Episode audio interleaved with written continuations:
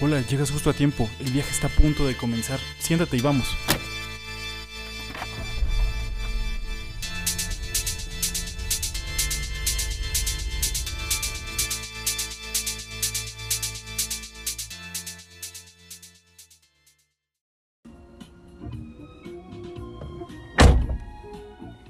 Hola, ¿cómo has estado? Hola, ¿qué tal? Muy bien, ¿y tú? Me da mucho gusto el verte. Igualmente mucho sin saber de ti.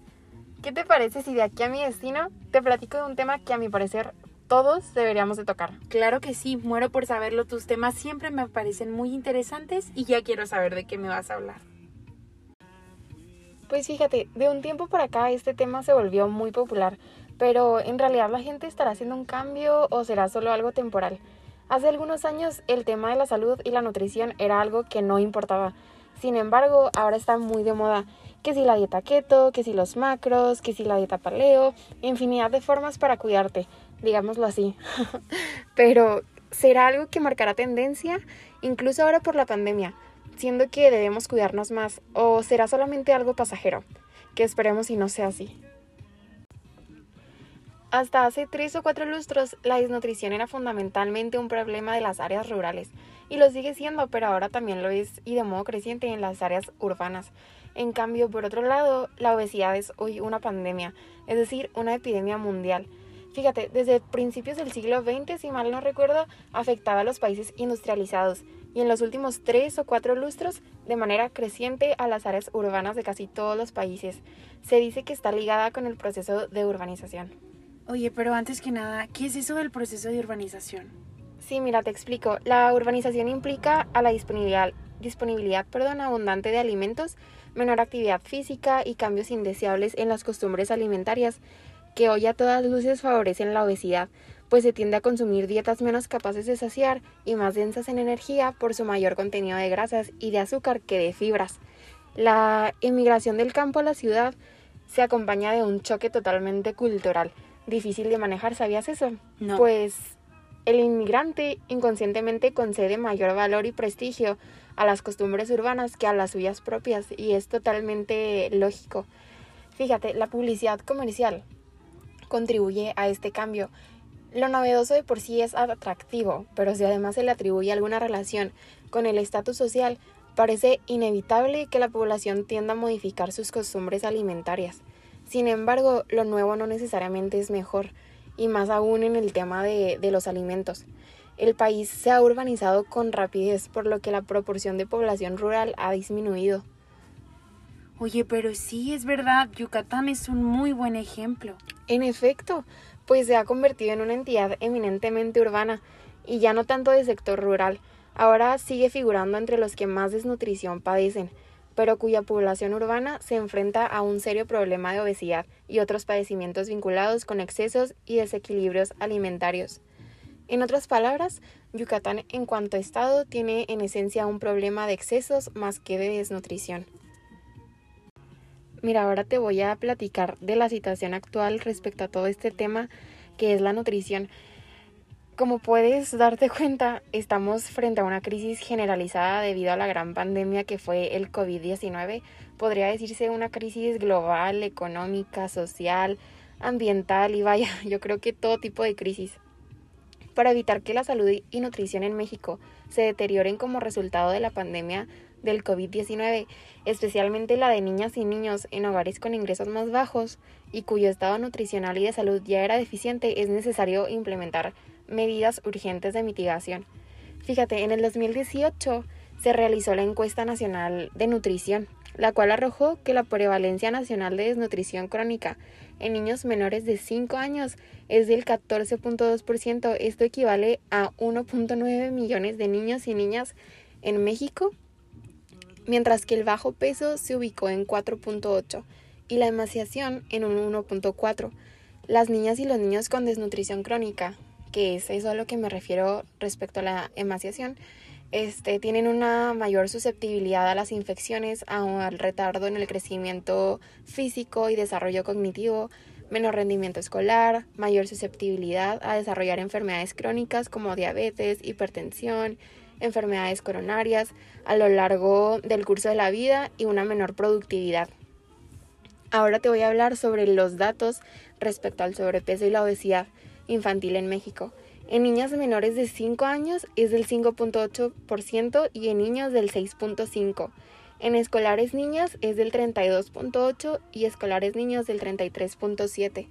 Y respecto a los adolescentes, en mujeres es del 39.2% y en adolescentes hombres del 33.5%. Estas son cantidades sumamente altas. El aumento en la obesidad infantil y la prevalencia de sobrepeso y obesidad se observa durante la escuela primaria. Cuando los niños ingresan en primaria, la prevalencia promedio de sobrepeso y obesidad es del, es del 24.3. Sin embargo, a los 12 años de edad, cuando están ya concluyendo la primaria, que es cuando pues sí, cuando van a, cursar ya el primer grado de secundaria, su prevalencia se incrementa al 32.5, lo que refleja 12.2 puntos porcentuales de aumento, lo cual creo que es bastante. Realmente no puedo creer que son cifras muy preocupantes y la gente no hacemos nada por mejorar esto. Es muy interesante y a la vez muy preocupante esto que me estás diciendo. Incluso déjame te platico de las tendencias que leí el día de ayer respecto a este gran tema que es la nutrición. De acuerdo con el consultor de la industria de alimentos y bebidas, Julián Melentín, la percepción de los consumidores de la carne como una proteína rica y de alta calidad está impulsando la reinvención de la carne y asegurará su lugar permanente en el plato. O sea que tú crees que mucha gente dejará de ser vegana o vegetariana, porque hoy en día es la moda total. Pues podría ser. Ahora los productores de carne están tomando medidas para reinventar esta misma categoría. Por ejemplo, con palabras como sostenibilidad, procedencia, conveniencia. Así que en este momento son particularmente receptivos los mensajes positivos sobre la carne, gracias a la influencia de otras tendencias clave del consumidor identificadas en el tema, incluidas las proteínas, carbohidratos bajos y el renacimiento de la grasa. Entonces, ¿quieres decir que el consumo de menos carbohidratos, que por definición significa comer más grasas y proteínas a menudo en forma de carne, está creciendo en popularidad, impulsando los patrones de dieta como el keto? Así es. De hecho, en Estados Unidos las ventas de carne con propiedades saludables o medioambientales están creciendo rápidamente. Todo aquello que tiene la palabra orgánico está aumentando ventas un 13.1% y aquello que tiene las palabras alimentado con pasto un 12.2%. Entonces pues solo nos queda esperar y ver cómo se comporta toda la población respecto a este tema. Oye, pero bueno, ahora después de toda la información que tú me diste, de todos esos, argumentos, fechas importantes y lo de hoy en la actualidad, me interesa saber más que nada qué es lo que piensas tú, qué crees que va a pasar, crees que esto de la nutrición va a avanzar o simplemente nos vamos a quedar aquí, ¿qué piensas? Pues mira, esperemos y, no sea solamente un tema de moda, algo pasajero, sino que sea un tema que vaya a marcar tendencia y que vaya a perdurar en las próximas generaciones. Como te indicaba ahorita respecto a lo de las palabras orgánico, sustentable, alimentado con pasto, creo que ya hoy en día mucha gente definitivamente eso sí lo ve y lo nota, porque creo que van muy de la mano ahora ya eh, respecto a la nutrición, el medio ambiente, creo que ya estamos viviendo y me considero yo igual parte de esa generación en la que te interesa saber qué es lo que estás metiéndole a tu cuerpo, te interesa saber también de dónde vienen esos alimentos, este, y qué es lo que se hace, ¿no? Con ese, con, pues por ejemplo, con los animales, qué, qué se hace con, con todo lo que nosotros, pues, ingerimos. Entonces, Definitivamente creo también que por otro lado la cultura mexicana se va a arraigar mucho a este tema porque siento que siempre va a haber productos que, van a quedar marcados pues porque son parte de México, por así decirlo. Todo lo que es la tortilla, em, el frijol, el arroz. Siento que son productos que se van a quedar y, y no por eso significa que, que estén mal alimentarse. O sea, definitivamente yo creo que ningún alimento es malo. Pero sí creo que ya la gente va a cambiar su forma de alimentarse, va a cambiar la forma en que varía sus comidas, en la que varía sus platos. Entonces, también creo que esta pandemia nos va a ayudar mucho eh, en un futuro, sino es que nos está ayudando desde ya. Porque conozco mucha gente, fíjate, que inclusive se, pues bueno, no que se haya salvado del COVID por la alimentación, pero sí influye mucho este, el cómo te da, ¿no? Esta, este virus, eh, dependiendo de tu sistema inmunológico. Entonces, también conozco mucha gente que después de haber tenido el virus, eh, se alimenta ya mucho mejor. ¿Por qué? Pues porque saben que definitivamente este, el tener una mejor dieta alimenticia, el ejercitarse, es parte fundamental para, para tener un buen sistema, ¿no? Entonces creo que esta pandemia nos va a ayudar mucho. Creo que sí, sí va a venir en los próximos libros de historia, eh, porque es algo que va a marcar, definitivamente va a marcar. Entonces, podría decirse que, que sí, yo creo que sí va a ser un tema que se va a quedar, un tema que no va a ser una moda, un tema que sí va a ayudar a las próximas generaciones a cambiar sus hábitos y su forma de comer.